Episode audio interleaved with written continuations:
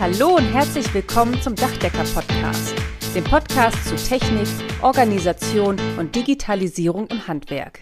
Und hier sind eure Gastgeber, Michael Zimmermann und Karl-Heinz Kraftzig. Herzlich willkommen zu unserem heutigen Podcast. Heute sprechen wir über ein Kombinationsthema und zwar um Organisation und auch um Digitalisierung. Beides sehr wichtige Themen für unsere Branche. Gerade über Branchenlösungen haben wir immer mal wieder zwischendurch in unseren Podcasts gesprochen und ich glaube, man, man merkt, wer uns schon länger zuhört, merkt auch, dass wir nicht richtig zufrieden sind. Wir merken einfach, dass mit dem, was zurzeit am Markt verfügbar ist, das Potenzial bei weitem noch nicht ausgeschöpft ist und eigentlich sind wir am Ende des Tages auch relativ oft gefrustet. Oder Michael, wie siehst du das? Ja, Karl-Heinz, da rennst du bei mir natürlich offene Türen ein. Aber bevor wir loslegen, möchte ich zuerst mal unsere Gäste und natürlich auch unsere Zuhörer begrüßen. Schön, dass ihr wieder dabei seid. Du hast es sehr politisch und sehr nett ausgedrückt, aber ich glaube, so in den internen Gesprächen sind wir uns beide einig. Im Bereich der ERP-Lösung findet keine echte Weiterentwicklung statt. So richtig digital coole Lösungen sehe ich bei keinem unserer altbekannten Software-Protagonisten aus unserer Branche. Da wird sehr oft das Verwalten mit Innovation verwechselt. Ich wusste, Michael, dass du sowas sagst. Mir geht's genauso. Es findet aktuell keine wirkliche innovative Weiterentwicklung statt. Ich habe so das Gefühl, die Desktop-Lösungen werden eins zu eins einfach in die Cloud übernommen ohne jetzt wirklich innovativ zu sein. Und so richtig webbasiert, müssen wir mal ehrlich sein, sind die wenigsten auch. Ich habe auch schon Softwarelösungen gesehen, die aus äh, früheren Softwarelösungen herkommen und die dann einfach nur die Cloud als Datenspeicher benutzen, um trotzdem eine lokale Installation benötigen. Das ist ja völlig unsinnig. Deshalb bin ich sehr, sehr, sehr gespannt auf unsere beiden heutigen Gesprächspartner, Michael Kessler und Alexander Röhrs, die uns ihre Branchenlösung Hero etwas näher bringen. Stellt euch doch bitte mal vor. Ja, hi, mein Name ist Michael Kessler. Ich bin äh, Gründer und Geschäftsführer von Hero Software. Ähm, ich kann ja vielleicht ein paar Worte zu meinem Hintergrund sagen. Ich habe Ingenieurwesen studiert ähm, in Hannover, habe danach äh, in der Nähe von Hannover über Solarzellen promoviert, also fand immer das Thema Energieeffizienz spannend und danach mit meinem Studienkollegen, dem Philipp Lüding, zusammen eine Plattform gegründet, Energieheld, die den Anspruch hatte, ähm, Hausbesitzer in energetischen Themen zu beraten und dann gut aufbereitete Projekte an Handwerker zu übergeben. Und aus diesem Unternehmen ist letztendlich Hero entstanden. Ähm, und zwar mit dem Hintergrund, dass wir gemerkt haben, dass äh, Digitalisierung im Handwerk noch nicht so schnell vorankommt, sich vielleicht der eine oder andere das wünscht. Das heißt, wir haben gemerkt, äh, wenn wir diesen Markt in irgendeiner Form verbessern wollen, dann müssen wir im allerersten Schritt den Handwerker digitale Tools zur Verfügung stellen, damit er effizient und innovativ arbeiten kann. Und das ist der Hintergrund, warum wir jetzt, äh, glaube ich, heute hier zusammen diskutieren können. Ähm, und zwar genau digitale Lösungen fürs Handwerk. Ja, von mir auch, von meiner Seite auch. Ähm, danke, dass ich hier sein darf und schönen guten Tag.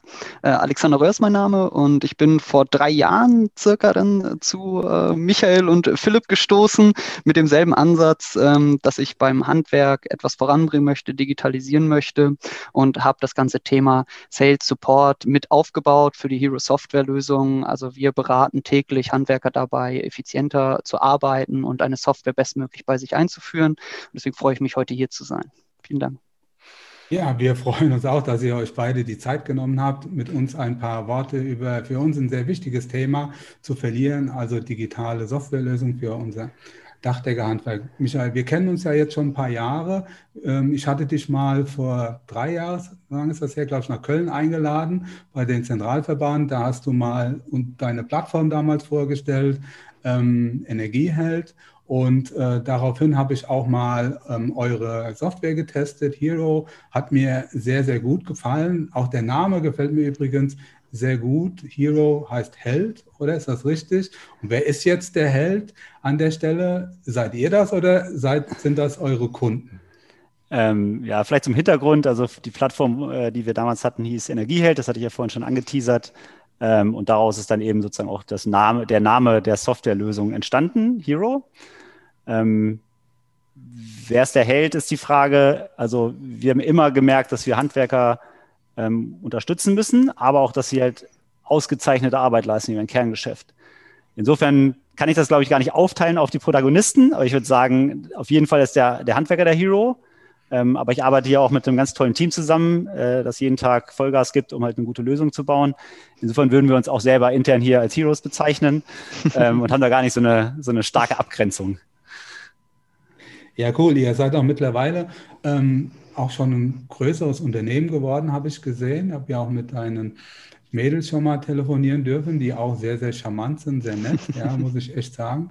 Mir sehr viel Spaß gemacht. Aber kann das sein, dass ihr 50 Mitarbeiter seid? Das richtig?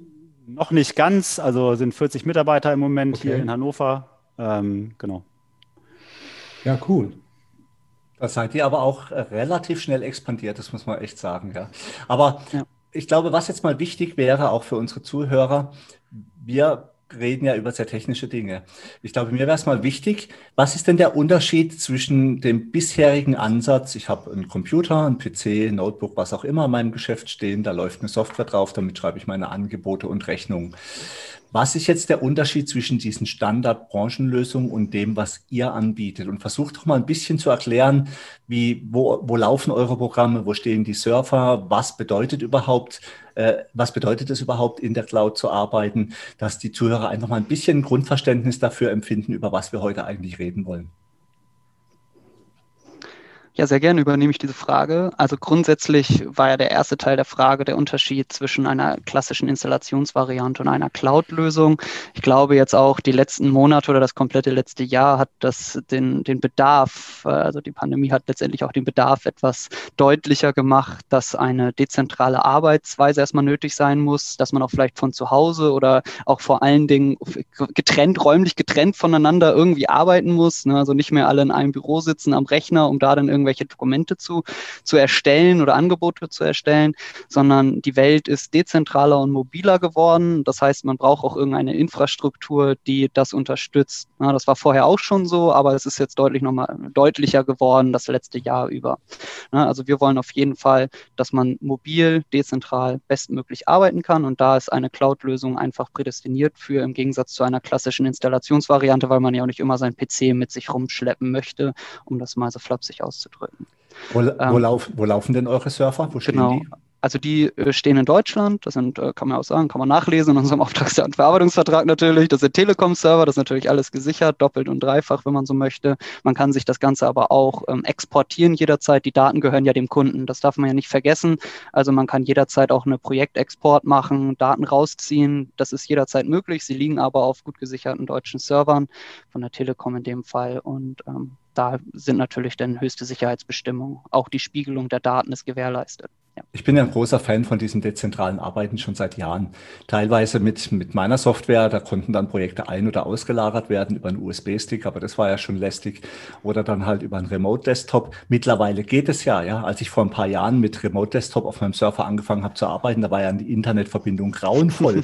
ja, das war, da hast du da im Zug und im Zug irgendwie mal schnell ein Angebot über einen Remote-Desktop zu schreiben, da bist du ja wahnsinnig geworden. Also von daher, aber da hat sich ja, glaube ich, auch viel getan. Also ich verstehe verstehe das richtig, eure Software läuft komplett in der Cloud, also im ja. Internet. Ähm, das macht schon mal insofern sympathisch, dass der Anwender selber nicht ständig irgendwelche Updates fahren muss. Ne? Das macht ihr wahrscheinlich dann auch alles für ihn. Und die Nutzung ist einfach so, ich brauche was genau, um auf euer Programm zugreifen zu können? Ähm, genau, eigentlich braucht man nur in irgendeiner Form ein Device, also ein Laptop, ein PC, ein Tablet, ein Mobiltelefon und ähm, einen Browser und dann kann man sozusagen bei uns innerhalb der Software arbeiten. Das ist die eine Variante. Wir haben ja auch generell noch angeschlossen eine, eine App sozusagen, die mit einem reduzierten Funktionsumfang das Arbeiten sozusagen von unterwegs dann ermöglicht, eher ausgerechnet auf Arbeiten, die eine Servicekraft vor Ort, also ein Monteur ähm, sozusagen ausführt. Hm. Also ich glaube, all diejenigen, die vor Corona gedacht haben, Digitalisierung ist eine wählbare Option, die wurden jetzt eines Besseren belehrt. Ähm, ich glaube, Corona hat uns gezeigt, wie wichtig auch mobiles Arbeiten ist. Jetzt auch ja, Heimarbeit oder Homeoffice ist ja ein Thema. Also ich muss ganz ehrlich sagen, ich mache das ja jetzt auch schon ein paar Jahre und ähm, diese ganzen, ja, ähm, On-Promises-Lösungen, die wir da so haben, auch mit Remote-Verbindung, Karl-Heinz, wie du sagst, das ist ja nur begrenzt cool, muss ich sagen. Das ist ja nicht skalierbar. Ich habe trotzdem eine native Programm zu Hause, ich kann das nicht richtig nutzen. Und, und bei eurer Lösung ist es ja device-unabhängig, das skaliert sich von selbst, also die, das passt sich dann auch entsprechend an. Und ich glaube, auch, was wir auch gelernt haben, Digitalisierung hat nicht nur was mit Technologie zu tun, sondern ist im Großen und Ganzen ein Stück weit Kommunikation und Dokumentation. Und da seid ihr ja auch diesen, ich sage jetzt mal, hemdsärmlichen Branchenlösungen, seid ihr ja meilenweit voraus. Habt ihr gewusst, damals vor Jahren, dass Corona kommt oder warum habt ihr euch damals schon quasi auf diesen Weg gemacht? Ähm, genau, also ich glaube, da gibt es zwei Perspektiven. Erstens ähm, sind wir durch unsere Aktivitäten von der genannten Energieplattform jetzt einige Jahre im Markt auch und haben da sozusagen branchenübergreifend viel gesehen, mit einzelnen Handwerkern gesprochen, wie sie arbeiten, wo die Probleme sind. Das ganz grundsätzlich. Und das andere äh, Thema ist noch, dass wir natürlich auch nicht nur im Handwerkermarkt, sondern ganz, ganz übergeordnet gibt es in allen Branchen, die man kennt, eben einen Trend, äh, dass Softwarelösungen früher eben am Rechner installiert wurden und mittlerweile eben äh, sozusagen auf einem dezentralen Server gehostet werden und der Anwender eigentlich nur noch in irgendeinen Computer braucht und einen Browser. Ne? Also sozusagen das, das Thema Hardware rückt ganz, ganz unabhängig jetzt vom Handwerkermarkt halt stark in den Hintergrund. Ne? Also weil da ist der einzelne Handwerker vielleicht auch nicht der Experte, jetzt in seinen eigenen Server zu betreiben und seinen Rechner am Laufen zu halten, sondern äh, der will ja eigentlich nur das, was auch immer, Programm oder die App oder wie man das nennt, öffnen und arbeiten. Und dieser Trend, ähm, der ist eben in allen Branchen vorhanden. Und jetzt war unsere Prämisse sozusagen erstens, ja, wir kennen den Handwerker, wissen, wie er arbeitet, wo die Probleme sind, aus eigener Markterfahrung. Und zweitens noch so, es gibt eigentlich keinen Grund, warum diese Tendenz, die überall vorherrscht, nicht auch in diesem Bereich so stattfinden soll. Ne? Also insofern ähm, ist es bei uns immer eher eine Frage des, des Zeitpunkts. Ne? Also wir wissen im Moment nicht, explodiert das in zwei Jahren oder in fünf oder in zehn? Aber wir sind sehr, sehr sicher, dass es halt die Nachfrage sehr, sehr stark anziehen wird. Genau. Vielleicht darf ich da eben kurz noch zu ergänzen. Ich glaube, einer der, einer der Punkte oder die in der Frage aufgekommen sind, war ja auch das Thema Zusammenarbeit und warum das jetzt schon bei uns in der Software so äh, vorhanden ist. Und ich glaube, das ist auch mit der Historie so ein bisschen zu, zu argumentieren, dass es immer um die Zusammenarbeit zwischen Partnern innerhalb eines Projektes ging. Also das war dann der Handwerker, Endkunde und dann eben der Berater von Energieheld. Und das hat sich natürlich bis auf die ähm, Partnerebene, also dem Handwerker runtergebrochen, wo es dann auch darum ging, dass der in, die interne Organisation zwischen Monteur, der der vielleicht mit der App draußen Fotos macht und der, der, dem Mitarbeiter, der noch im Büro vielleicht die Organisation und die Dokumente erstellt, bestmöglich funktioniert. Und das hat sich da natürlich jetzt rauskristallisiert, dass das eines der wichtigsten Bestandteile überhaupt ist, die interne dezentrale Zusammenarbeit bestmöglich zu gestalten. Und das zieht sich bei uns ja durch diese Projektmappen zum Beispiel, durch die Auftragsmappen oder ähnliches, wo man wirklich zentral dokumentiert und zusammenarbeiten kann. Ne? Und das ist, glaube ich, das Wichtigste. Und das war von Anfang an eben schon der Gedanke, dass es um darum geht, bestmöglich zusammenzuarbeiten. Und das hat sich da natürlich weiter fortgesetzt. Hm. Für, für uns Handwerker ist ja Software eigentlich nichts anderes wie ein Akkuschrauber oder ein Hammer oder sonst irgendwas. Und er sollte auch genauso einfach zu bedienen sein und, und man möchte eigentlich gar nicht groß drüber nachdenken. Und tatsächlich ist es ja so, ich vergleiche das immer ganz gern mit diesen Office-Suiten, Word, Excel, PowerPoint. Und so ist es leider auch bei vielen Handwerksprogrammen am Markt. Die sind ja total überfrachtet mit Funktionen. Ja. Da musst du ja erstmal ein halbes Jahr irgendwie Ingenieur studieren, um überhaupt die Anwendung des Programmes und bis dann das Setup gemacht ist und alle Einstellungen getätigt sind, da wärst du ja wahnsinnig. Und dann noch die Datensicherheit. Ja, ich, ich, ich befürchte oder ich bin mir relativ sicher, dass die wenigsten meiner Kollegen alle immer über eine perfekte Datensicherung verfügen. Und es gibt so Kollegen unter uns, ich spreche jetzt keinen speziell an, aber er lacht, ja, aber er lacht schon. Dem hat, dem hat sein hat ein Wurm einfach mal seine Festplatte verschlüsselt, dann denkt denkt man plötzlich ganz anders, ganz anders über Datensicherheit nach. Was ich jetzt, also was für mich, ich habe es äh, eben erwähnt mit den Werkzeugen, das war mein Beispiel. Ich möchte eigentlich Angebote schreiben, meine Kunden mit Dächern glücklich machen und nicht noch unnötig Zeit mit irgendeiner Büroarbeit verdummen. Das heißt, ich will die perfekte Vernetzung. Ich möchte wissen, was an meinen Baustellen passiert. Im Sinne von Qualitätsmanagement lege ich extrem großen Wert darauf zu wissen, was passiert vor Ort. Ich fahre regelmäßig an meine Baustellen, aber ich möchte auch, dass meine, Bau, meine Vorarbeit Mitarbeiter Baustellen dokumentieren, aufzeichnen. Ich möchte gerne mit denen in der Kommunikation, im Gespräch sein. Wenn es einen Vorfall vor Ort gibt, möchte ich gerne mit dem direkt über diesen Vorfall diskutieren können. Und ich denke jetzt nicht an WhatsApp, ja, allein schon bei WhatsApp von der Datensicherheit äh, und von dem Datenschutz ja mal abgesehen.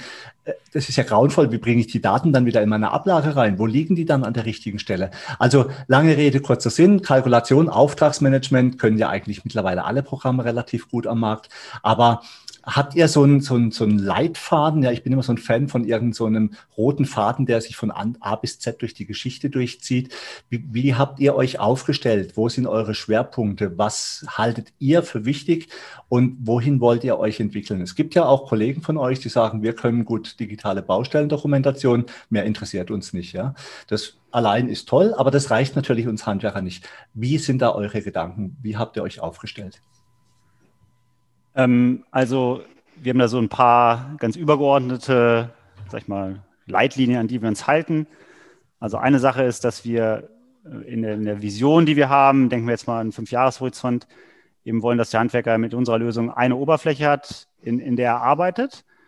Und der muss sich eigentlich auch nur noch in diese Oberfläche einloggen und, sag ich mal, hat da aber auch die Möglichkeit, zum Beispiel auf Drittprogramme ähm, zuzugreifen. Ne? Also das so, man fasst das unter Schnittstellen zusammen würde ich mal sagen. Das hat einen hohen Mehrwert für, für, für einen Betrieb, ähm, aber auch zum Beispiel für eine Privatperson. So, das ist vielleicht auch der Grund, warum, warum benutzen viele Leute Amazon.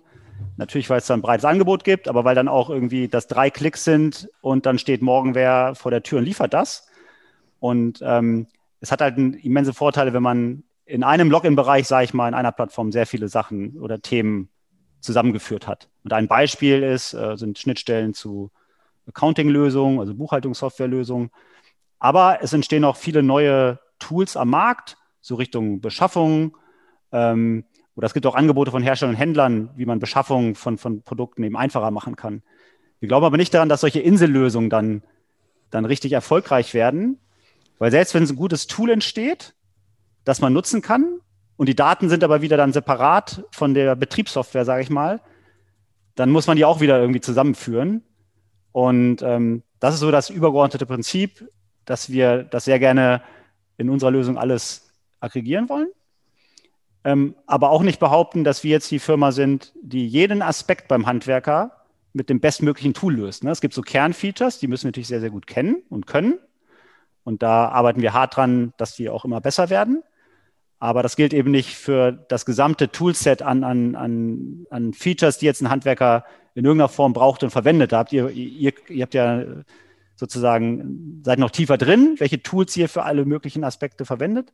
Und das wollen wir eben in einer Lösung sozusagen anbieten. Ne? Also diese Ganzheitlichkeit und dass man jetzt nicht mehr gezwungen ist, noch an fünf verschiedenen Stellen separate Daten sozusagen zu. Und das ist uns sehr, sehr wichtig in unserer Vision, wie wir auch denken, dass ein Produkt dann entwickelt werden sollte. Ich glaube, wenn ich mir so die ganzen Softwarelösungen angucke, dann habe ich nicht das Gefühl, dass die, die die Software entwickeln, auch die Software den ganzen Tag selbst benutzen, weil dann werden die irgendwie, glaube ich, auch ein bisschen griffiger, ein bisschen agiler. Ich habe gestern gerade ein recht interessantes Gespräch mit einem Kunden gehabt, das wird wahrscheinlich aber kein Kunde. Er hat mich gefragt, ob er mir die Informationen, die er jetzt schon hat, ja, auf, per WhatsApp schicken könnte. Ähm, er hätte Bilder und so weiter, hätte alles auf seinem Handy, er würde mir die dann gerade mal schnell per WhatsApp schicken, sage ich, nee, das möchte ich eigentlich nicht. Ich möchte äh, keine Bilder von ihm oder Informationen per WhatsApp geschickt haben. Habe dann auch gesagt, weil ganz ehrlich, dann habe ich die auf meinem Handy und dann die, sind die immer noch nicht im System. Ja, und dann sagt er, ja, aber das Problem habe ich ja auch. Ja, ähm, wie kriege ich die jetzt auf meinen Rechner? Und genau das ist so ein Stück weit das Problem, was wir haben. Wir sind das so gewöhnt, wie hat unser Präsident das letzte Woche bei unserer Hauptvorstandssitzung so griffig gesagt. Irgendwie sind die Lösungen stehen geblieben, als die Computer noch ein Kabel hatten. Lieber Dirk Wollberg, liebe Grüße an der Stelle. Ähm, und da hast du vollkommen recht. Die ganzen Lösungen, die es gibt, und wenn jetzt jemand denkt, der Zimmermann hackt nur auf den äh, altbekannten Softwarelösungen rum, dann hört er genau richtig. Das mache ich auch an der Stelle. Das ist auch so. Ähm, weil das unser großes Problem ist. Aber die Musik spielt auf der Baustelle.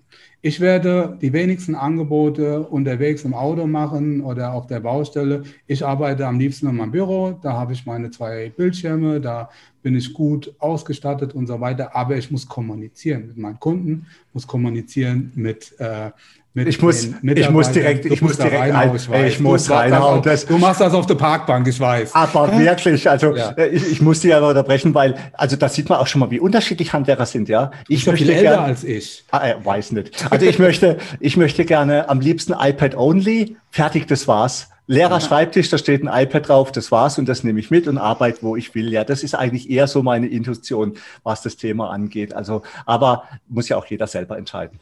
Ähm, ist gut. Genau, vielleicht, vielleicht dazu eben kurz noch, dass diese Diskussion gerade oder die letzten drei Beiträge spielen ja eigentlich genau das wieder, was auch die tägliche Herausforderung im, im quasi Softwaregeschäft ist, wenn man so möchte. Jeder Betrieb und jeder User ist am Ende individuell, hat individuelle Prozesse, auch individuelle Bezeichnungen für manche Themen und da geht es ja eigentlich auch schon los innerhalb einer Software. Ne? Wenn man jetzt auf die Suche geht als Handwerker oder grundsätzlich auf die Suche geht, hat man natürlich eine Wunschliste, die man versucht bestmöglich zu erreichen, weiß vielleicht auch noch gar nicht, was so geht und lässt sich erstmal inspirieren ausprobieren und guckt, wo man denn hingeht. Und ich glaube, diese Komplexität, der eine möchte es alles mobil haben und der andere möchte es aber trotzdem im Büro haben. Es sieht ja auch nicht so modern, ist ja vielleicht auch nicht gut. Und sowas, diese ganzen Welten muss man ja zusammenbringen. Und das ist in einer Softwarelösung durchaus schwierig. Deswegen ja auch dieser schnittstellengetriebene Ansatz, dass man dann versucht halt vielleicht auch branchenspezifische Berechnungstools, die halt vielleicht sehr gut und komplex sind, da irgendwie zu integrieren. Aber auf der anderen Seite hören wir natürlich auch auf unsere Kunden in diesen vielen Demos, in diesen Beratungsgesprächen, wo dann dann eben gesagt wird, hey, ähm, ich möchte halt für eine Kleinstrechnung von 200 Euro für eine Reparatur, möchte ich doch nicht ins Büro fahren, um da jetzt irgendwie äh, noch eine Rechnung zu erstellen abends um 22 Uhr, sondern ich möchte die vielleicht vor Ort, weil es eine Position ist Reparatur, 200 Euro, ähm, möchte ich direkt vor Ort erstellen und dem Kunden senden. Ne? Und das sind so die, die, die Ansätze, die wir fahren und die wir auch schon können. Und so entwickeln wir uns natürlich auch Schritt für Schritt weiter. Ne? Und das ist eigentlich fast das alles zusammen. Wir versuchen, den Kunden bestmöglich abzuholen, zu verstehen, denn natürlich was zu bauen, bauen, was generell erstmal vielen Leuten weiterhilft, vor allen Dingen der breiten Masse unserer Kunden weiterhilft. Und dann muss man mal schauen, wie das mit Schnittstellen spezialisiert werden kann an der einen oder anderen Stelle. Aber der Kern soll Hero werden und sein. Ja. Die, die richtig guten Programme, die laufen ja auch webbasiert. Das ist so. Also ich genau. arbeite, ich arbeite sehr gern mit Meistertask. Ich weiß, dass dass äh, Karl-Heinz arbeitet mit MemoMeister, ja, das ist webbasiert, ja, Google, Amazon, ja, sowieso, ja, also auch mittlerweile technische Programme. Ich arbeite viel mit Ubacus, das ist ein U-Wert-Berechnungsprogramm, das coolste, was es gibt auf der Welt, ja, muss ich sagen, arbeite ich auch als Sachverständiger mit. Das ist richtig gut, das läuft stabil im Netz. Also wir sind es ja gewohnt und es ist völlig egal, welches Gerät ich gerade in die Hand nehme. Ich habe es immer in der richtig skalierbaren Form, wie ich es auch brauche. Und das ist so ein Stück weit das Problem, das ich bei den nativen Programmen habe. Es ist nicht, es ist nicht skalierbar. Und äh, ich kann es nicht bearbeiten, wann ich es möchte. Natürlich, ich arbeite am liebsten im Büro mit meinen zwei äh, Monitoren, weil ich das am bequemsten finde. Aber ich bin ja mal unterwegs, da möchte ich auch auf mein System zugreifen können. Ich bin mal am Handy unterwegs, ja, nur ohne Tablet und da möchte ich auch drauf zugreifen können. Ich möchte mir einfach die Freiheit nehmen, dann auf mein System zuzugreifen, wann ich gerade Lust und Zeit habe. Darum geht es auch ein Stück weit, dass man auch den Alltag in sein Leben integrieren kann also das Tagesgeschäft. Und das fehlt mir so ein Stück weit bei, bei vielen Programmen. Und was mir halt auch fehlt, ist die Verbindung zwischen meinem Team auf der Baustelle, weil da spielt die Musik, da wird die Kohle verdient genau. und meinem Büro. Und wenn ich noch einen Schritt weiter gehe, auch mit meinen Lieferanten und mit den Herstellern. Ich möchte gerne auch meinen Kunden mit reinnehmen. Also das im Prinzip ist es eine komplette Kommunikationsebene, die ich gerne hätte. Und mit jedem möchte ich auf der Ebene kommunizieren, wie es gerade notwendig ist. Natürlich braucht der Kunde nicht alles zu wissen. Ganz klar. Aber das ist ja wie bei kleinen Kindern. Informiere die und beschäftige die, bevor sie dich beschäftigen. Und so ist es ja hier auch. Mit meinen Mitarbeitern kommuniziere ich auf eine andere Ebene. Mit meinem Herstellerhandel auch. Und die Freiheit, die wünsche ich mir. Und dafür brauche ich ein System. Ich brauche kein System, was mir hinter dem Komma den Nagel noch kalkuliert. Kalkulieren können sie alle. Ich glaube, die sind mittlerweile so tief, da getraut sich keiner mehr reinzugucken, weil das wird man nie wieder in Frage stellen.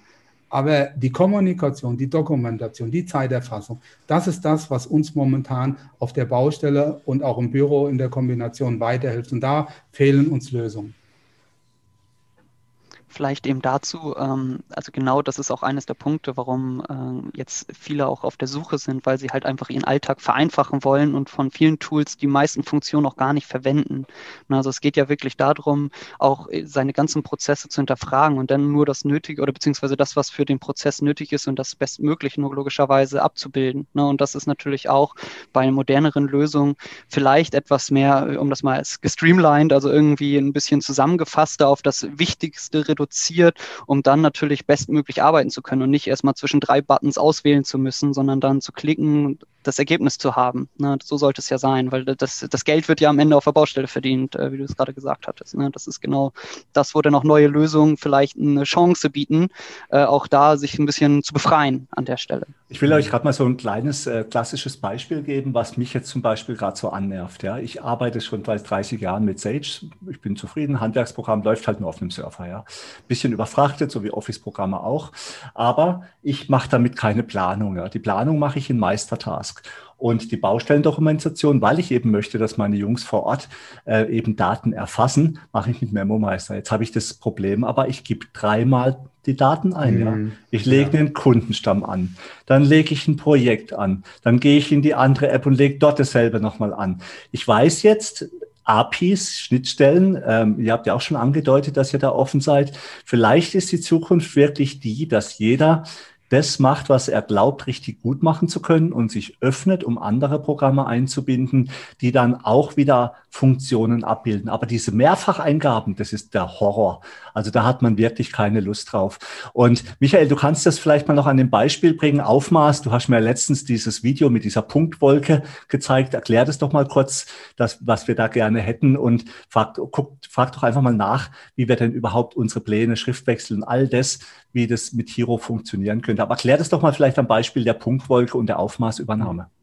Ich würde jetzt, genau, ich würde jetzt gern mal mal so ein paar Namen in den Raum schmeißen, wobei das alles nur Synonyme sind für irgendwelche ähm, Programme. Ja, das ist jetzt Firmennamen, aber vielleicht kann der ein oder andere Zuhörer das dann auch ein bisschen besser zuordnen, um auch ja, zu erahnen, was ich damit meine. Also ich stelle mir so eine komplette Lösung vor und ich sitze in der Mitte zusammen mit meinem Kunden, mit meinem Team und habe ein Dashboard und kann quasi von meinem Büro, von zu Hause, von unterwegs aus alles mehr oder weniger beobachten, kann eingreifen, kann schalten und walten, so wie ich das als Unternehmer halt in dem Moment gerade für richtig erachte. Und dann stelle ich mir vor, meine kompletten Programme, die bestehen aus, ja, Office 365.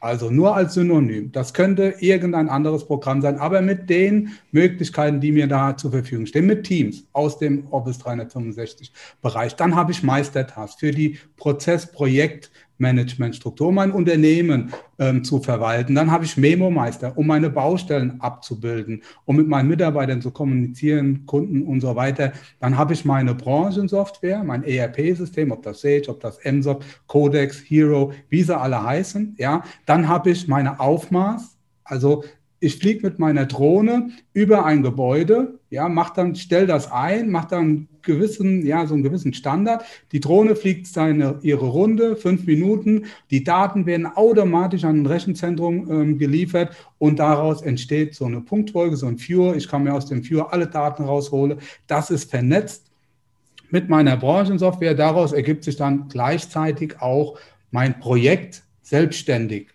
dass der Kunde bei einer Anfrage auf meiner Webseite quasi angelegt hat, indem er seine Kontaktdaten hinterlassen hat. Ich muss das nicht zwei, dreimal eingeben, wie Karl-Heinz das gesagt hat. Dann habe ich meinen Online-Informationen-Bestellservice meines Handels. Ja, der ist integriert. Ich kann daraus direkt bestellen. Es wird eine Preisanfrage generiert. Ich habe Clicktip als Automation. Wie gesagt, sind alles nur Synonyme. Ja, Automation für ja, Kundenkommunikation, für mein ganzes Managementsystem. Dann habe ich Wowing. Damit verschicke ich ganz persönlich meine Videos. Damit erkläre ich aber auch meinen Mitarbeitern meine Baustellen oder Loom oder sonst irgendwas. Ja, dass alles im System integriert ist. Ich schreibe keine drei Seiten Aufmaß mehr, sondern ich gehe das Angebot durch und erzähle meinen Mitarbeitern, das und da müsst ihr darauf achten, hol mir ein Bild da rein. Die sehen das auf dem Weg auf der Baustelle. Ja, und so Geschichte. Das Gleiche habe ich mit Vimeo. Ich habe also auch die Möglichkeit, Videos, Lernvideos, zu machen, die ich einmal erstellt habe für neue Mitarbeiter, für spezielle Techniken,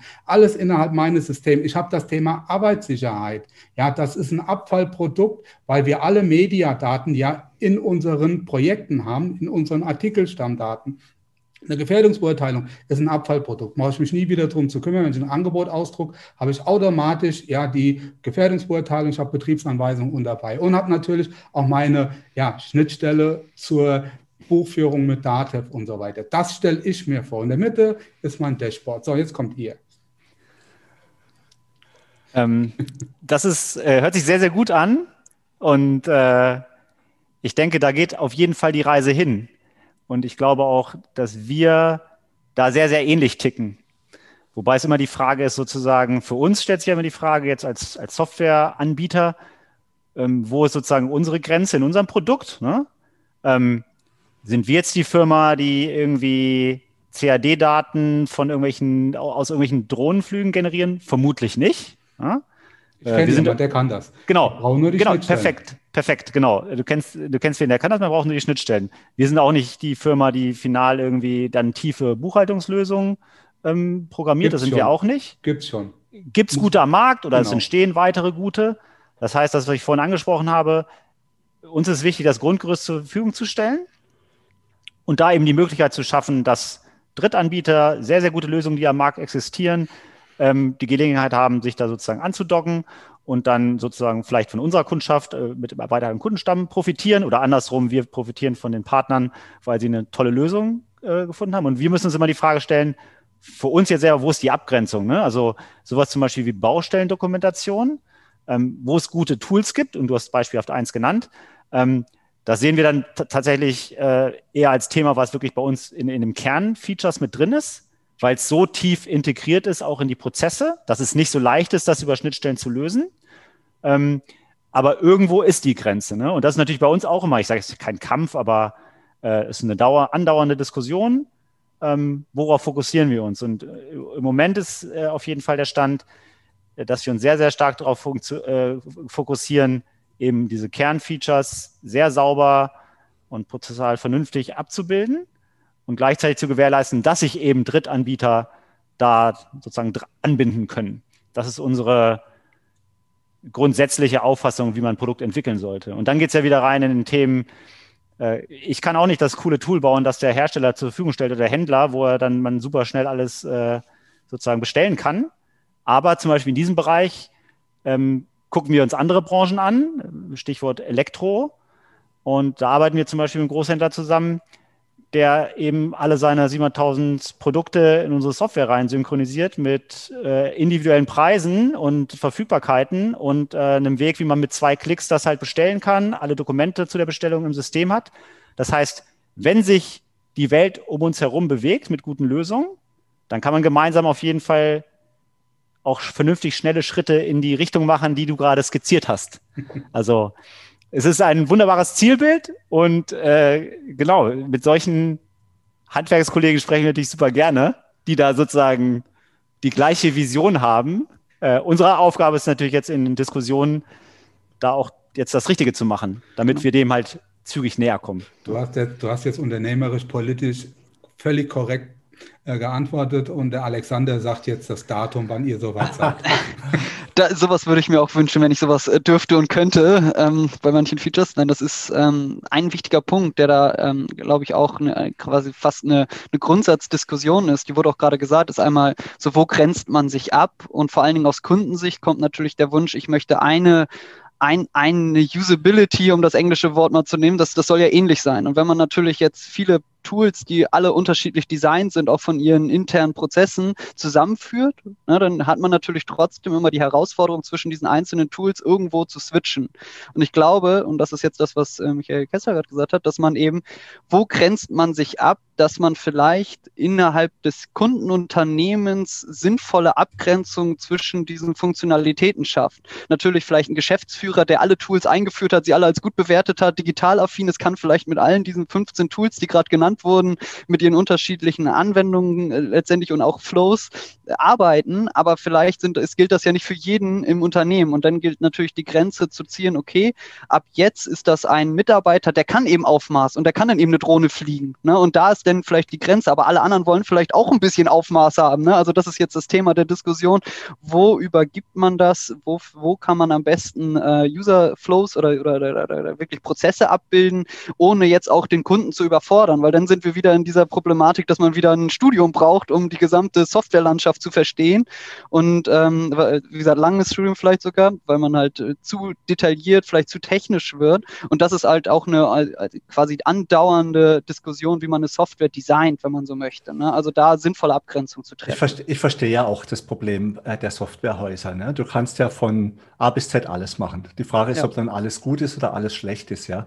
Und ich finde auch die Entscheidung, wie es Kollegen von euch sagen, wir konzentrieren uns auf eine Sache, die wir gut können, finde ich völlig in Ordnung.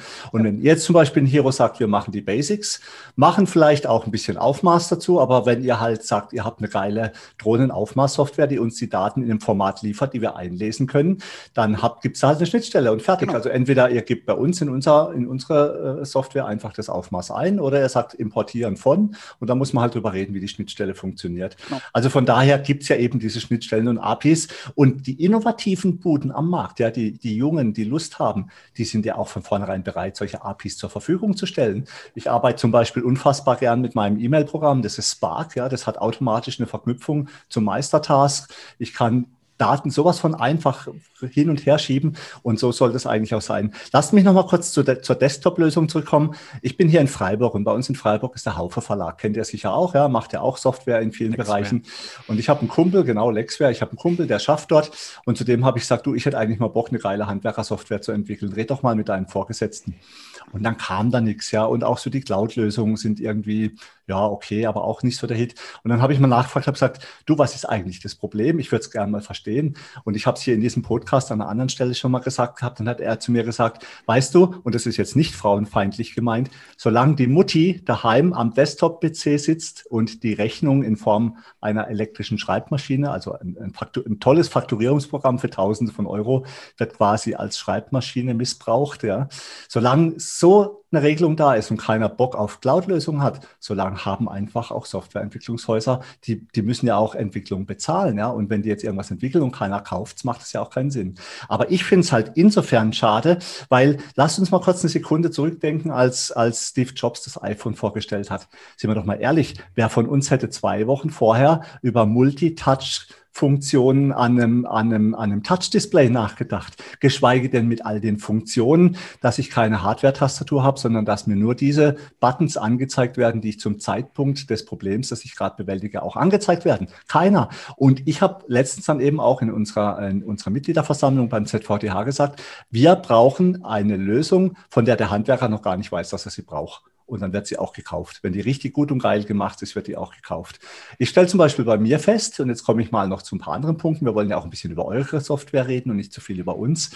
Ähm, ich habe vor anderthalb Jahren also wir sind 14 Mitarbeiter und ich mache das Büro selbstständig. Ich habe dann noch jemanden, der bei mir die Buchhaltung macht. Das war's, ja. So wie mein Vater früher. Ich bin zweite Generation, irgendwie zwei, drei Sekretärinnen, die dann das Angebot, das gibt's gar nicht, weil wenn, bis ich das Angebot vorgeschrieben habe, habe ich selber gemacht. Ja, spart auch entsprechend Kosten natürlich und ich habe den Überblick darüber.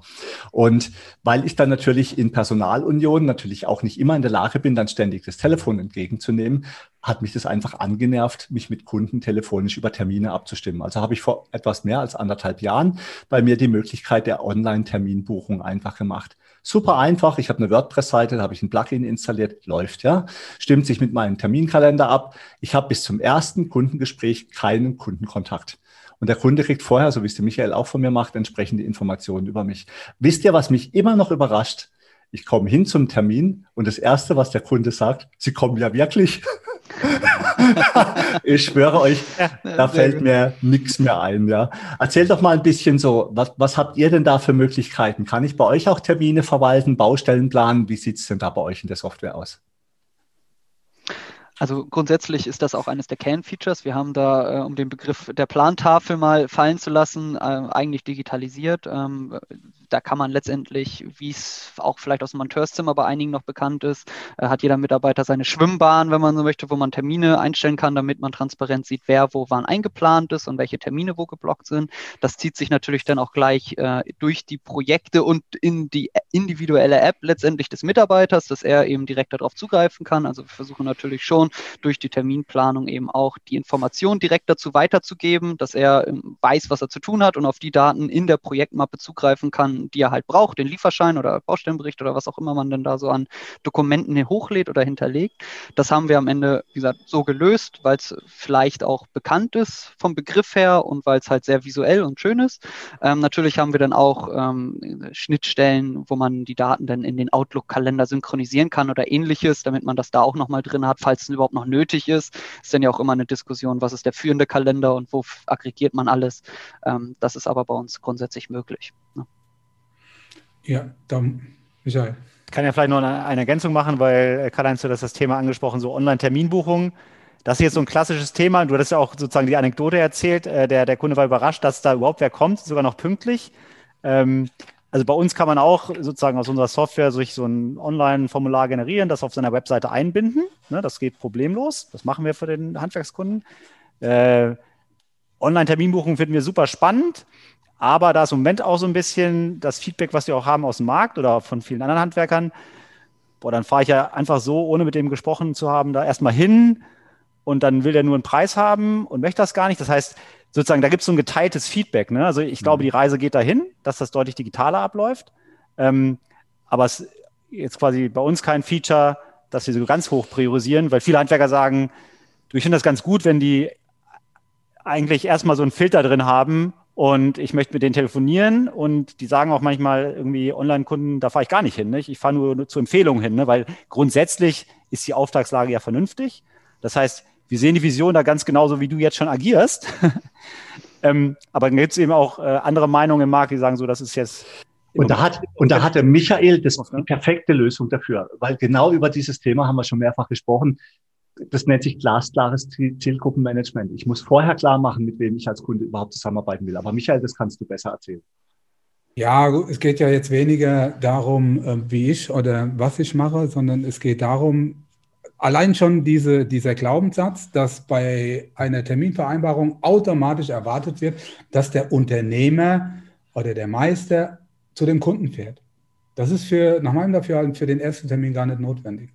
Also man kann das auch ein Stück anders steuern. Man kann zum Beispiel sagen, okay, der Kunde bekommt die Möglichkeit, einen Telefontermin zu vereinbaren, mittlerweile einen Zoom-Termin, das ist ja auch überhaupt kein Thema. Ja, bei der Gelegenheit kann man dem Kunden auch ein, ein kleines Online-Formular schicken, in dem der Kunde einträgt, was er gerne hätte, und was es bei ihm geht. Er kann ein paar Bilder, ein paar Pläne mitschicken, hochladen und so weiter. Das macht, machen wir.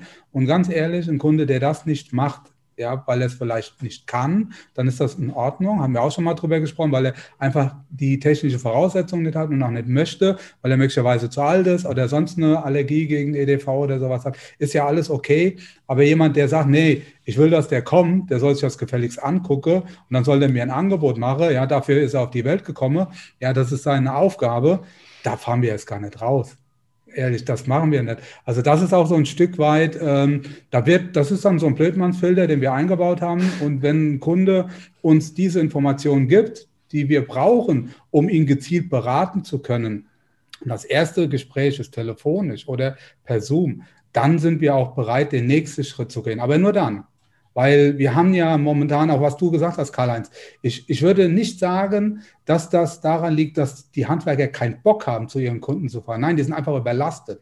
Ja, weil wir da so ein paar Spätbrenner rumlaufen haben, die uns wegen jeder Kleinigkeit auf die Baustelle zitieren und wir ja so ja, hörig dann mehr oder weniger reagieren, weil wir das auch so ein Stück weit gewohnt sind und dann direkt hinfahren, als gäbe es keinen Morgen mehr. Ich glaube, daran müssen wir arbeiten ja, dafür ist die Handwerkerstunde mittlerweile viel zu kostbar geworden. Das ist nämlich das nächste Problem. Wir haben nicht nur ein Fachkraftmangelproblem, sondern wir haben ein Unternehmerproblem, wir haben ein Unternehmerzeitproblem. Ja, also das ist so ein Stück weit die Wahrheit, für mich zumindest. Vielleicht dazu eben kurz ergänzt. Also ähm, man muss auch mal bereit sein, und das ist jetzt wieder auch eine, so eine Mindset-Frage vom Kunden, mal neue Wege überhaupt auszuprobieren und zu gehen. Na, also wir jetzt als, als Softwareanbieter machen das seit über drei Jahren, dass wir unsere quasi Softwareberatungs- und Präsentationen komplett über Online-Kanäle machen. Bei uns ja. kann man direkt einen Termin buchen, eine Stunde und dann halt einfach äh, sich eine Stunde mit uns per Screensharing, wie wir das jetzt ja theoretisch auch machen, ähm, äh, auseinandersetzen. Ne? Also und dann kann man sehr viel übereinander lernen, auch eine Vertrauensbasis schaffen, wie die fast so ist, wie als wenn man persönlich vor Ort wäre. Und äh, selbst da merken wir auch, dass es auch noch Kunden gibt, die dann sagen, äh, ich habe gedacht, sie kommen vorbei ne, und mhm. präsentieren hier die Software. Und dann haben wir gesagt, ja, aber das ist ja auch nicht zielführend, weil ähm, das, das preisen wir dann ja auch alles ein bei Ihnen und so weiter. Das, also das sind ja auch Kosten, die dann die Software teurer machen, wenn man sowas macht. Ne? Und wenn wir halt eine gute, günstige Software anbieten wollen, dann ist das über Online-Kanäle natürlich gut machbar und darstellbar. Und ähm, das machen wir seit drei Jahren. Das wird ja auch von den Handwerkern selber angenommen. Aber das ist genauso wie bei Software selbst einführen. Man muss dann auch mal bereit sein, auch was auszuprobieren, neue Wege zu gehen. Und dazu mhm. zählen dann auch natürlich Online-Kanäle zum, zum Kunden des, Hand des jeweiligen Handwerkers dann. Und da kann genauso ein Google Meet mit dem Handy mal kurz das Dach von mir aus gezeigt, äh, genau. schon genauso viel bringen, wie da mal hingefahren. Das ne? könnte also, auch ein Teil der Software sein, es könnte ein Teil der App sein, ja. Genau. Und ähm, das ist ja, Karl-Heinz ne, benutzt immer, sagen wir mal, dieses Bild, ich mache die Qualität einer Software an der Anzahl der Klicks fest, ja, bis ich zu meinem Angebot komme, da hat er vollkommen recht.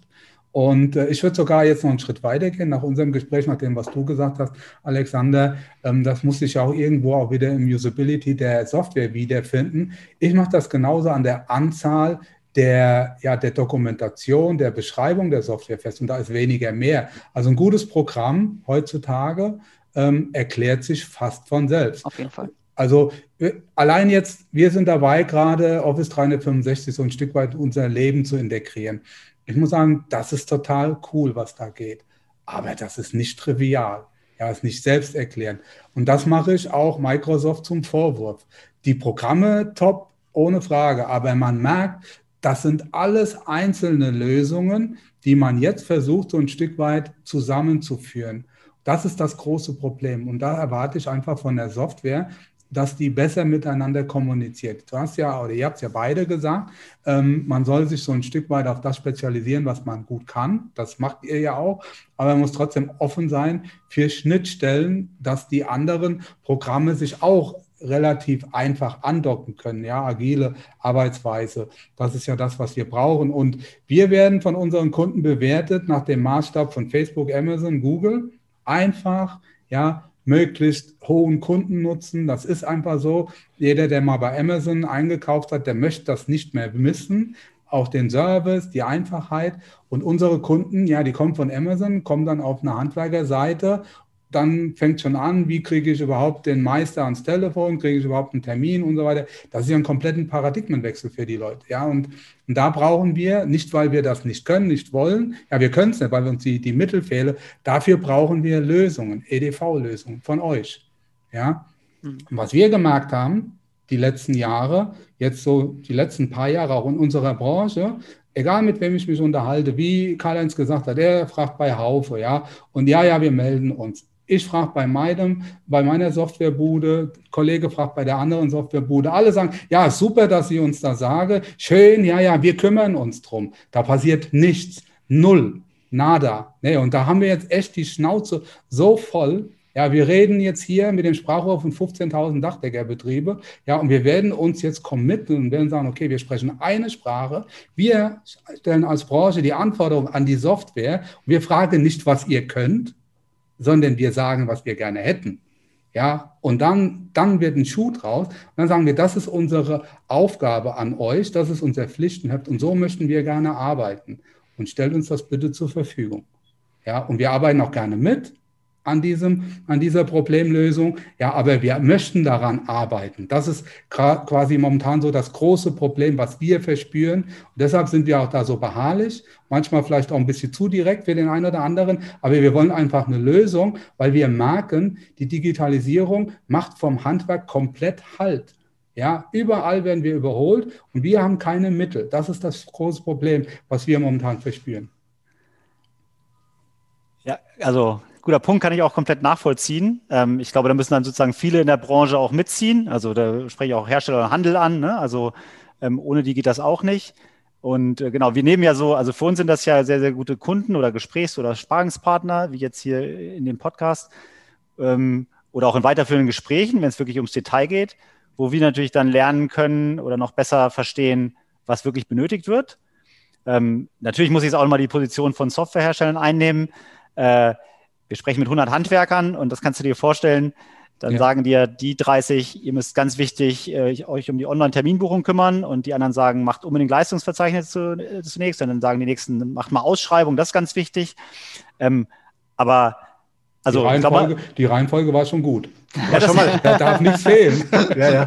Aber war das vielleicht ist Zufall, aber ja. Genau. Das aber der, aus, de, aus, diesen, ja. aus diesen Thematiken müssen wir dann sozusagen eine Priorisierung irgendwie ableiten. So, und, und man ist dann gut. Ja, bitte. Pass, pass auf, und das ist, ich muss einfach, manchmal explodiere, explodiere ich einfach, ja, wenn mir gerade was einfällt.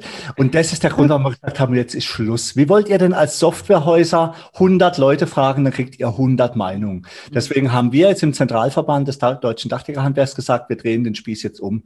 Wir geben einen Katalog vor, wir starten dieses Projekt jetzt. Michael hat es schon so ein bisschen angeteasert. Es wird im Dachdeckerhandwerk in den nächsten Wochen und Monaten extrem viel in diesem Bereich passieren. Und dann wird es nämlich so sein, dass wir zu den Softwarehäusern sagen, guckt mal, das hier sind unsere Mindestanforderungen, die wir brauchen. Wir hätten gern ein Benutzerinterface, das geil ist und Spaß macht und das muss so und so aussehen. Und wenn das alles funktioniert, dann kriegt ihr auch einen Stempel das zertifiziert von wem auch immer, ja, wo dann draufsteht, diese Software ist geeignet für das Dachdeckerhandwerk, weil sie die Anforderungen erfüllt. Denn das Problem ist, glaube ich, nämlich tatsächlich ein Problem. dass Softwarehäuser, das, das Verschärfteste ist ja, haben wir auch schon mehrfach erlebt, damit spreche ich jetzt nicht über euch, dass irgendjemand zu einem Softwarehäuser, zu einem Softwarehaus geht und sagt, machen wir mal eine tolle Software. Das fliegt auf die Nase, ja. Woher soll denn bitte schön der Programmierer und, und das Softwarehaus wissen, was cool ist, ja? Das ist klar, sie können, ich habe 20 Jahre her auch mal äh, erlebt gehabt, äh, da wurde SAP beauftragt, macht uns doch mal eine coole Handwerkersoftware. Ich schwöre euch, wie viel Millionen D-Mark es damals waren, weiß ich gar nicht mehr. Die haben ein Jahr lang 30 Dachdeckerbetriebe besucht und sollten eigentlich nach einem Jahr dann ihre Entwicklung vorstellen und die erste lauffähige Version. Und ihr glaubt es echt nicht, nach einem Jahr haben die dann gesagt, so, wir wissen jetzt, wie, das, wie der Handwerker tickt. Jetzt müssen wir noch mal drüber reden, wie man das auf den Weg bringt und was das kostet. Ich habe es nicht glauben können. Ich habe es wirklich, und es, es, betrifft euch vielleicht auch nicht, aber ich habe schon, sei es jetzt für Homepages oder für, äh, für speziell programmierte Software, Geld versenkt gesehen das nicht mal ansatzweise wert gewesen ist. Und da müssen wir eingreifen, ja. Und wenn ihr jetzt zum Beispiel sagt, wir sind eine geile Bude, wir können sowas, ja, und ihr dann aber plötzlich auch mal seht, hey, da gibt's ja Handwerker, die sagen ganz klar, was sie wollen. Und wir sind in der Lage und können das in unsere Projekte mit integrieren. Im Gegenteil, vielleicht ist es ja genau der Input, der uns gefehlt hat. Ich glaube, dann kommen wir langsam in der Sache weiter. Genau, also äh, wie du meinst, also das ist ja eine Herkulesaufgabe. Allein jetzt zum Beispiel, wenn ihr jetzt Interessensvertreter in irgendeiner Form von 15.000 Dachdeckern seid und euch auf die Fahne geschrieben habt, ähm, wir machen jetzt mal intern die Umfrage, was wir denn genau wollen. Ähm, wie ihr selber wisst, da, da, wird, da wird dann nicht alle in die gleiche Richtung laufen erstmal. Aber wir können das ja nur begrüßen, wenn es da, sage ich mal, sozusagen eine, letztendlich ist das ja auch eine Priorisierung und sagen, hey, wir haben eine Liste an, an, an fünf Sachen, die mhm. muss auf jeden Fall können. Und danach sehen wir noch zehn andere Themen, die danach kommen sollen. Ja, pass mal auf, ich muss, ich muss da ganz kurz reingrätschen noch, weil es ist keine Umfrage. Wir gehen zehn Schritte weiter, ja. Weil der Michael Zimmermann und ich sind einfach jetzt angetreten bei uns im Berufsverband, mal die Sache etwas aktiver in die Hand zu nehmen. Und wir fragen jetzt nicht unsere Kollegen, was sie gerne hätten, sondern wir gucken, also wir sind Landesverbände, wir, wir werden jetzt aus jedem Landesverband einen äh, Digitalisierungsbeauftragten nehmen.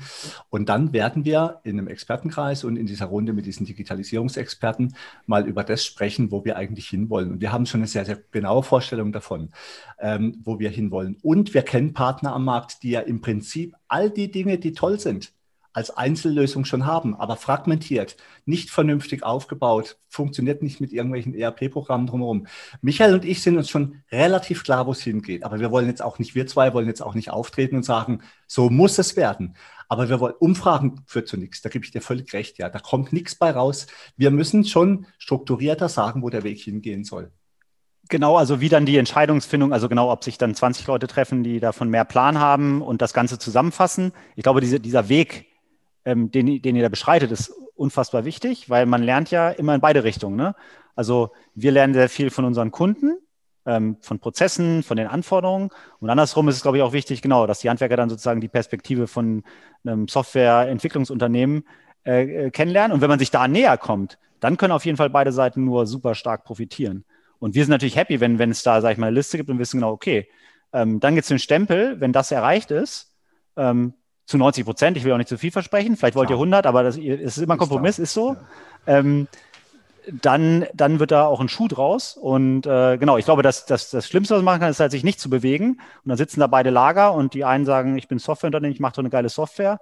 Und äh, aus der Handwerker kommt, äh, ich brauche jetzt ein cooles Tool, aber ich sagte gar nicht genau, was ich möchte. Ne? Genau. Und ich, ich, glaube, ich ja. glaube, wichtig an dieser Stelle ist auch so ein bisschen der interdisziplinäre Austausch untereinander dass wir als Anwender, als Unternehmer sagen, was wir gerne hätten. Ich habe ja vorhin, habe ich ja so ein paar Namen genannt als Synonym, als Platzhalter für Lösungen, die wir auch jetzt schon einsetzen. Wie Karl-Heinz gesagt hat, das sind ja, ja alles so fragmentierte Lösungen, jede für sich sehr gut, mit denen wir auch arbeiten, aber da fehlt so ein bisschen das Zusammenspiel. Und dann wird es natürlich auch so sein, dass dann Leute wie ihr da seid, sagt, ja, das ist cool, können wir uns sehr gut vorstellen, aber das kostet so und so. Da müsst ihr auch mal überlegen, seid ihr bereit, dann auch für so eine Lösung so viel Geld auszugeben. Und dann wird in der Mitte irgendwo, wird die Wahrheit liegen. Und da muss man gucken, ob man sich dann auch über die Zeit an so eine Lösung annähern kann. Aber ich glaube, es ist jetzt in der Tat an der Zeit, dass wir uns mal Gedanken machen, und da geht es nicht darum, dass das Handwerk faul ist oder so, sondern dass wir uns ein Stück weit besser organisieren, um auch wieder wirklich mehr Zeit für die wichtigen Dinge zu haben, für unsere Kunden, für unsere Mitarbeiter und so weiter. Und da, da kann uns so eine Software oder die, die Summe der einzelnen Programme enorm helfen. Wir, wir haben uns in den letzten paar Jahren, egal welches Gewerk, enorm weiterentwickelt, ob das die SAK-Branche ist, ja, ob das das Dachdeckerhandwerk mit Maschinen, mit Werkzeuge und so weiter. Nur im Bereich der IT habe ich so das Gefühl, da gab es keine richtige elementare Weiterentwicklung. Ähm, ihr seid auf einem sehr guten Weg.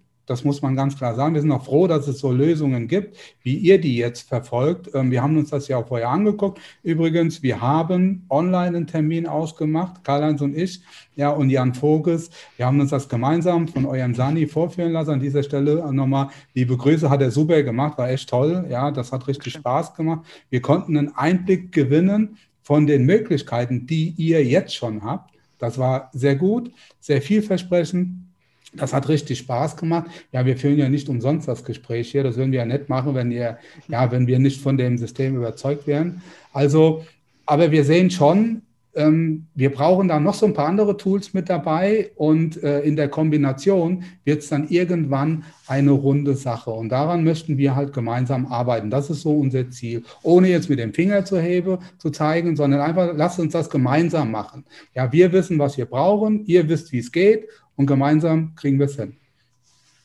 Vielleicht dazu noch ergänzend, das Stichwort ist ja vorhin auch schon einmal gefallen, Stichwort ähm, agile Agilität, agile Entwicklung. Und am Ende des Tages gibt es bei uns ja zweimal die Woche ein Update, ne, was ja auch schon mal für manche, die aus der wirklich On-Premise-Welt kommen, wo einmal im Jahr maximal ein Update optional da war, ob man das Geld bereit war mhm. zu bezahlen. Das ist ja erstmal auch schon mal eine ganz andere, ein ganz anderes äh, Zusammenarbeiten überhaupt, weil häufig dann auch schnelles Feedback halt auch schnell umgesetzt wird. Ne? Also natürlich kriegen wir ohne Ende Feedback für alles Mögliche, ob da ein Button hin kann oder nicht und sowas.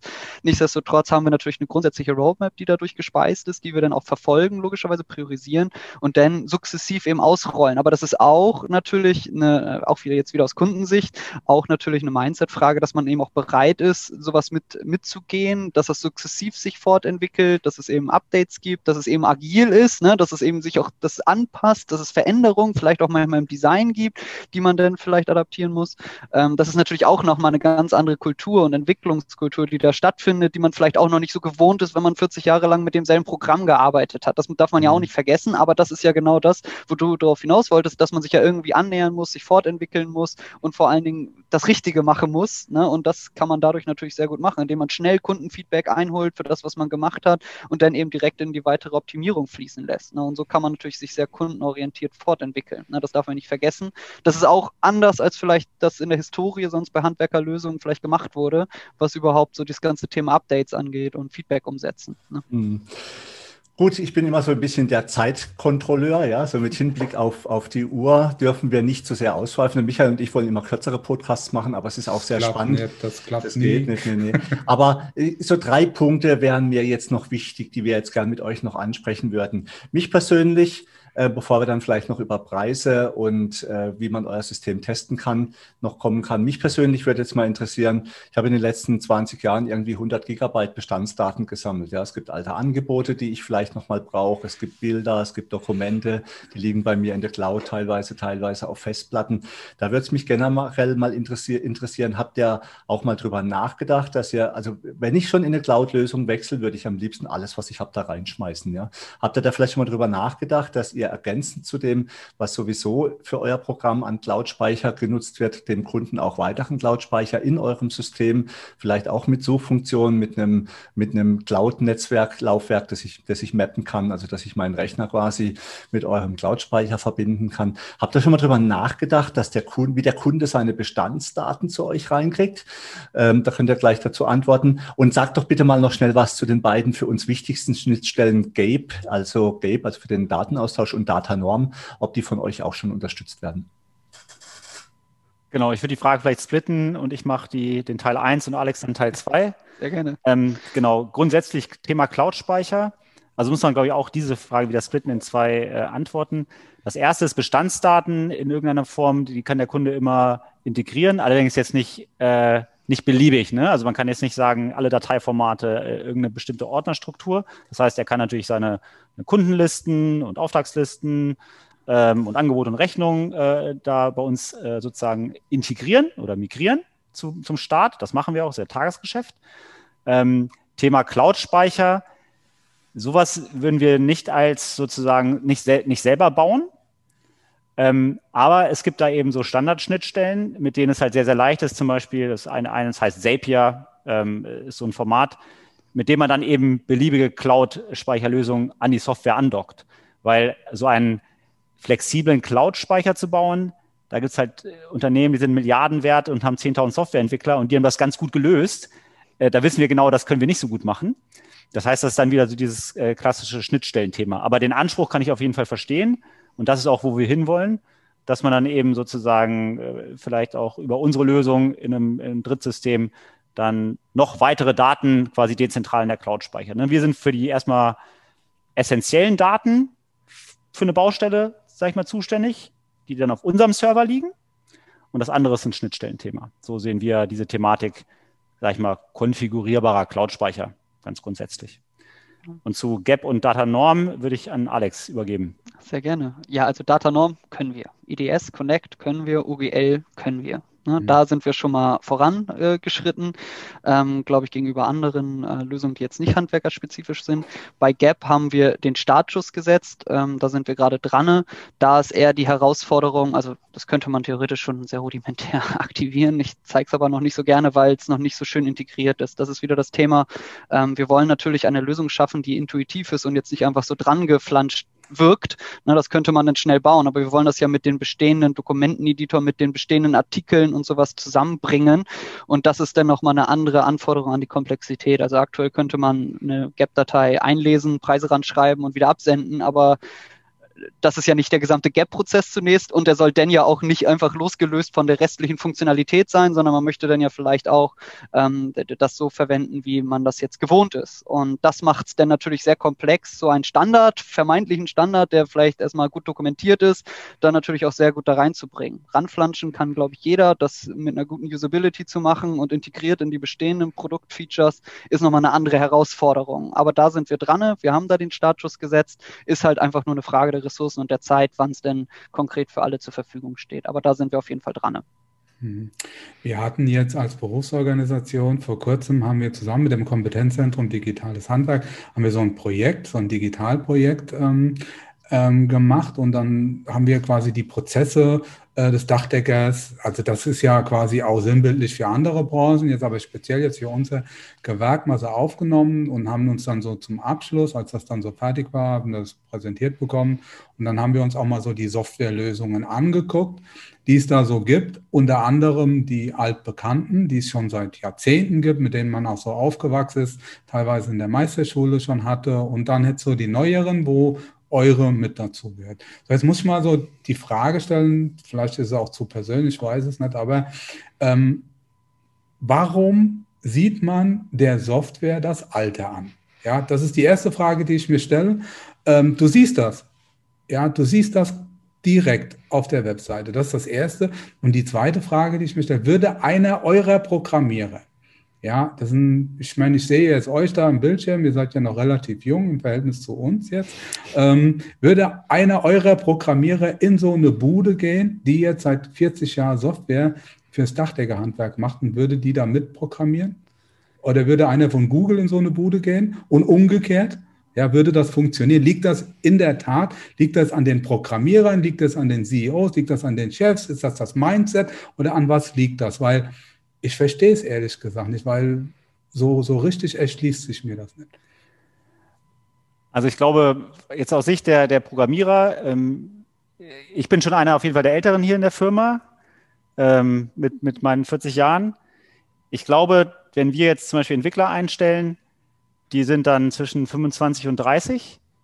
Und wir haben schon jetzt aus Unternehmenssicht einen klaren Vorteil gegenüber Softwarefirmen, die vielleicht 30 Jahre am Markt sind und in irgendwelchen, sag ich mal, in Anführungsstrichen veralteten Technologien entwickeln für so eine junge Person. Ne? Also der kommt dann in ein junges Team, wo vielleicht generell so ein anderes Mindset, würde ich es mal nennen, herrscht. Aber es sind auch Technologien, die da verwendet werden, wenn er in eine, sag ich mal, veraltetes Softwarehaus geht. Ähm, dann, dann wird er sich persönlich auch nicht weiterentwickeln in den nächsten fünf bis zehn Jahren. Ne? Und das gibt uns jetzt einen, meiner Meinung nach, eben klaren Vorteil auch. Und das ist dann vielleicht auch die Überleitung zu der Frage, warum sieht man das Software an, wie alt sie ist? Natürlich werden mittlerweile, und ich bin ja auch schon quasi die nächste Generation, wenn man uns einer anfängt, der ist 20, äh, der tickt auch schon ganz anders als ich, ähm, die, haben, die, die verwenden eben ganz andere Entwicklertools, ne? irgendwelche Frameworks, äh, kann ich auch nicht mitreden, aber ähm, auch da findet ja ein rasanter, äh, eine rasante Entwicklung statt. Ne? Allein wie eine Software programmiert wird. Und das ist, glaube ich, der Grund, warum dann eben es erstens nicht so einfach ist, auch so eine bisschen ältere Software dann einfach neu und besser zu machen, hm. weil man eben sowohl die Leute dafür vielleicht nicht hat.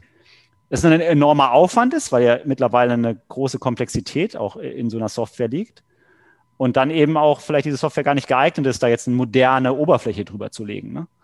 Und äh, das ist ja der Grund, warum es dann zyklisch Erneuerungen gibt ne, in dem Markt. Und dann kommen neue Softwarelösungen. Ähm, die Frage ist immer für uns sozusagen, wann passiert das im Handwerk dann stark oder verstärkt noch? Und wir merken, dass jetzt auf jeden Fall auch durch Corona ein Zeitpunkt ist, wo es massiv zugenommen hat und die jungen Leute sagen, ich nehme auf gar keinen Fall mehr eine Installationssoftware, sondern natürlich nehme ich das in der Cloud. Ne? Hm. Das ist ja so das nächste, wo wir jetzt auch als Berufsorganisation drangehen wollen, so ein IT-Matchmaking aufzustellen, äh, wo wir auch die Software im Prinzip bewerten, wo wir auch Hilfestellungen jetzt für junge Unternehmer, die sich jetzt gerade auf den Weg machen, sich selbstständig machen, sagen, okay, was hast du für Anforderungen? Beantworten ein paar Fragen, dann kriegst du auch relativ einfach ein Anforderungsprofil, ja, wo wir dann auch unsere Erfahrungen austauschen können, wo wir sagen können, okay, wer hat welche Erfahrungen mit wem gemacht? Ansonsten ist es total schwierig, ähm, jung, für einen jungen Unternehmer jetzt zu entscheiden, welche Software ist die richtige für ihn oder für jetzt jemand, wenn ich mir das jetzt hier so anhöre, das bestärkt so ein bisschen auch meine Erkenntnis, meine Meinung, zu sagen, okay, soll ich jetzt noch warten? Ja, also wenn man so alt ist wie Karl-Heinz und ich, dann ist es nicht mehr so lang mit Warten. Ja, irgendwann hat sich's ausgewartet, ja, oder trifft man eine Entscheidung. Ja, das ist einfach so und da muss man, das sind politische, unternehmerische Entscheidungen, die muss man in irgendeiner Form treffen und das sind, ist man gut beraten, wenn das keine Bauchentscheidung ist, sondern dass die auf valide Daten beruht und die müssen wir, da sehen wir uns also ein Stück weit in der Pflicht als Berufsorganisation, dann auch zur Verfügung stellen. Das wäre so das nächste Projekt, wo wir dran gehen. Das ist ja auch so, ähm, ich, ich stelle mir aktuell wirklich die Frage, welche Schmerzen sind größer, ja? Meine bisherige Lösung weiter zu verwenden oder in eine neue Lösung zu migrieren. Ja? Und bis jetzt, bis jetzt ist, ist, habe ich den Scheitelpunkt noch nicht erreicht, um diese Aussage final treffen zu können. Sag doch mal noch so ganz am Schluss jetzt mal noch zwei Dinge. Ähm, ihr habt unterschiedliche Preismodelle. Erklärt doch das mal ganz kurz. Vielleicht könnt ihr auch noch ganz kurz was zu sagen. Ich habe gesehen, es gibt irgendwie äh, Hero für Mac, es gibt für Windows, es gibt irgendwie für irgendwelche äh, iPhone, weiß der Teufel was alles. Also erklär mal ganz kurz noch so diese unterschiedlichen Plattformen beziehungsweise Zugriffsmöglichkeiten, was das Ganze kostet. Und last but not least, sag doch mal noch einen Satz dazu, ob man das vielleicht kostenlos bei euch testen kann. Das kann ich fast alles in einem Satz, naja, nicht ganz, in einem Absatz beantworten. Nein, grundsätzlich, ähm, du, du, hattest zunächst die, die Plattform angesprochen. Äh, es soll nur dargestellt werden, es ist egal, was für eine Plattform man verwendet. Das äh, Hauptsache Browser, dann geht das. Bitte nicht Internet Explorer, sondern irgendwie einen moderneren, dann geht das. Ähm, egal auf Mac oder auf dem PC oder Linux, das geht. So, das soll erstmal dahingestellt sein. Natürlich haben wir zwei native Apps für iOS und Android, also da, die kann man sich auch runterladen für das jeweilige Device, also da sind wir gut aufgestellt. Ähm, man kann das natürlich alles testen, das ist auch 30 Tage kostenlos möglich. Einfach auf äh, hero-software.de gehen und ähm, dort einen Account erstellen. Wie gesagt, es kostet nichts, kann man einfach mal alles ausprobieren, auch die App runterladen, Mitarbeiter einladen, einfach mal in der Praxis testen. Kann das dann natürlich auch von uns nochmal präsentiert bekommen in einem schönen Online-Termin, wie ich es vorhin schon angedeutet habe. Das ist für alle Beteiligten sehr einfach, weil man einfach sich an PC oder abends irgendwie mit dem Tablet da mal kurz hinsetzt und das sich anschaut gemeinsam und fragenlos wird. Und dann kann man, glaube ich, sehr gut entscheiden, ob das was für einen ist in dem aktuellen Ausbaustadium.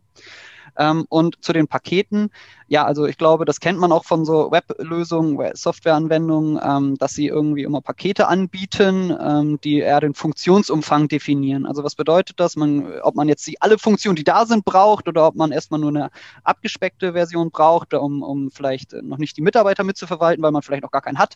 Das kann ja sein. Dann gibt es natürlich ein kleineres Paket. Wir haben das unterteilt in Starter und Pro. Ähm, wir haben auch noch eine kostenlose Baustellendokumentation, das geht auch noch. Aber die Paid-Pakete, also die Bezahlpakete sind Starter und Pro bei uns, die den Funktionsumfang definieren. Und dann kann man noch sagen, hey, ähm, wie viele Nutzer brauchen eigentlich auch den Webzugriff oder reicht vielleicht für einige Monteure und Mitarbeiter auf der Baustelle eigentlich nur die App, dann kann man das eben auch noch auswählen und äh, die sind dann eben auch günstiger, weil man eben nur den App-Zugriff hat, in Anführungszeichen, der ja auch schon sehr mächtig ist. Und so gestaltet sich dann eigentlich das Pricing. Ne? Also Updates, Speicherplatz, alles mit drinne, Sicherheit mit drinne. Ich glaube, das ist dann auch äh, ein, ein fairer Preis in Summe für das, was man da bekommt. Damit bin ich eigentlich fast schon wunschlos glücklich heute, ja. Noch nicht leider nicht wunschlos glücklich, was die digitale Sache angeht. Aber ich glaube, wir sollten jetzt tatsächlich zum Schluss kommen. Ich habe riesig Spaß mit euch gehabt, hat mich wirklich gefreut. Ich hatte auch schon die Gelegenheit, mal in euer Programm reinzugucken. Ähm, wir werden das sicher auch aufmerksam begleiten, wie es da weitergeht. Vielen, vielen herzlichen Dank euch beiden. Ich sage vielen herzlichen Dank auch an unsere Zuhörerinnen und Zuhörer draußen. Seid gespannt, ja. Die Dachdecker sind da auf dem Weg, was Großartiges auf den Weg zu bringen in den nächsten Wochen und Monaten. Man muss fair fairerweise sagen, wir entwickeln äh, die Dachdecker Software ist ja keine reine Dachdecker-Software. Also grundsätzlich kann ja jeder Handwerker so eine Software verwenden. Also leisten wir hier eigentlich extreme Forschungsarbeit für das komplette Handwerk, oder Michael? Wir schreiben Geschichte. Nicht mehr, aber auch nicht weniger. Das ist, das ist unsere Zielsetzung. Ja, ich kann das nur, nur bestätigen. Hat wirklich richtig viel Spaß gemacht. Die, die ganze Kommunikation auch mit eurem Team. Echt eine tolle Truppe. Muss ich wirklich sagen, Michael, kannst du stolz darauf sein. Ja, das ist echt, hat sehr viel Spaß gemacht, auch mit eurer Marketingabteilung. War ein toller Podcast. Ich kann mich da nur anschließen. Ja, ich wünsche euch alles Gute, weiterhin viel Erfolg. Vor allen Dingen Gesundheit. Ich glaube, das können wir momentan alle gebrauchen. Ja, bleibt gesund und macht's gut. Genau, herzlichen Dank von unserer Seite ähm, für die Gelegenheit, mit euch hier zu diskutieren. Wir sind sehr, sehr gespannt, was da kommt äh, und freuen uns äh, auf zukünftige Schritte und kann auch allen nur äh, alles Gute und viel Gesundheit wünschen. Danke euch. Damit sind wir nun am Ende vom heutigen Podcast. Wir wünschen euch viel Freude bei der Arbeit und dass auch in Zukunft alles optimal bedacht ist. Wenn euch der Podcast gefallen hat, freuen wir uns, wenn ihr ihn euren Freunden und Kollegen weiterempfehlt und auch in den sozialen Medien liked und teilt. Bis zum nächsten Mal, wir freuen uns auf euch. Euer Michael Zimmermann und Karl-Heinz Kraftzig.